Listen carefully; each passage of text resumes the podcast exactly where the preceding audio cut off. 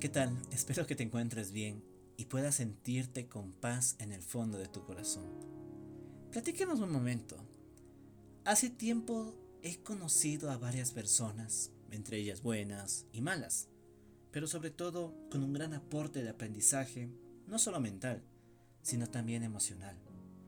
Como en el podcast anterior de El hombre de Ojalata, yo te había comentado que me sentí identificado con él, por ser alguien vil y cruel, que no le importaba lo que piensen los demás, alguien que afirmaba y gritaba que no tenía corazón, pero sobre todo alguien que hoy en día agradezco que ya no lo soy. Entre todo este análisis y, bueno, varios diagnósticos sobre la inteligencia emocional, siempre me ha llamado la atención el desequilibrio que existe entre ambas inteligencias. Es verdad, la primera inteligencia que todos conocemos es la académica y existen factores para valorar o calcularlo. Pero en la segunda emoción no existe todavía nada. A pesar de que sigas confundiendo ambas, son sumamente distintas. Pero de igual manera, tienen un gran aporte en tu vida. Acompáñame en estos momentos y recuerda a personas que se te atravesaron en tu vida porque, aunque tú no lo creas, sé que vas a decir, por esta razón por este motivo, esta persona es así.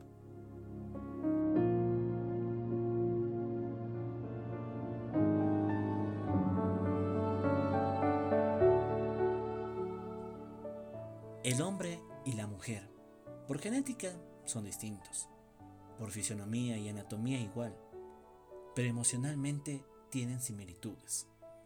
Ahora, hablemos de dos formas que se van a dividir en esta ocasión, hombre y mujer, de la manera inteligente, hombre y mujer, de la forma emocional. El hombre con un elevado coeficiente intelectual se caracteriza por una amplia variedad es ambicioso, previsible, obstinado, no se preocupa por sí mismo. Tiene tendencia a ser crítico y condescendiente, fastidioso, una persona, en pocas palabras, sin corazón. Emocionalmente es amable, pero en su interior es completamente frío. Es la clase de persona que dices, ¿por qué sigue aquí y no se va? En las mujeres, con un elevado coeficiente intelectual alto, Suelen ser personas con intereses intelectuales profundas. Expresan fluidamente sus ideas y valoran las cuestiones.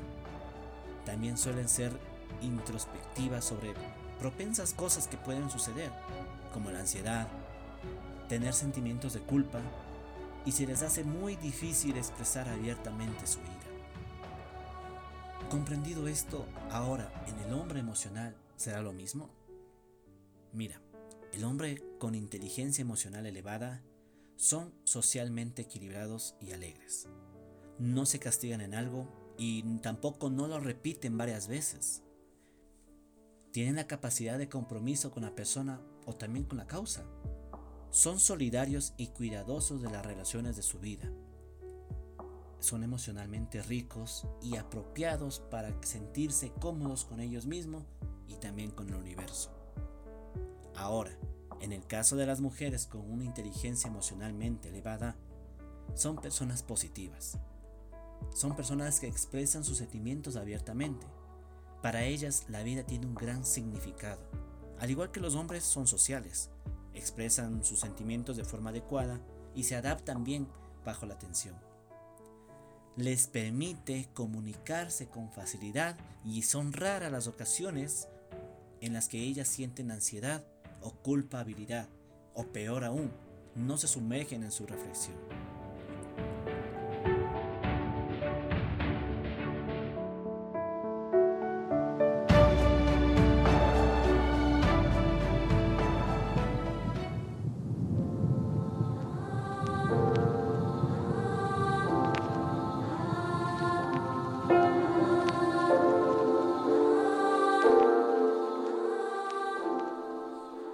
Comprendido esto, nos damos cuenta que en nuestro camino hemos conocido a personas que poseen estas cualidades.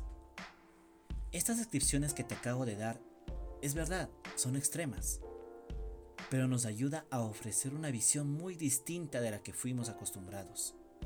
Ahora, podemos identificar quién tiene un coeficiente intelectual alto y emociones bajas o viceversa. A medida en que una persona posee inteligencia cognitiva y también emocional, puede fundirse en una sola, pero sin embargo, las dos en una misma sintonía nos convierte en más humanos para así comprender muchas cualidades positivas que existen en nuestra vida. Esto ha sido No lo pienses podcast unas felices fiestas y a seguir construyendo este gran imperio que ahora deseas que forme parte de tu vida.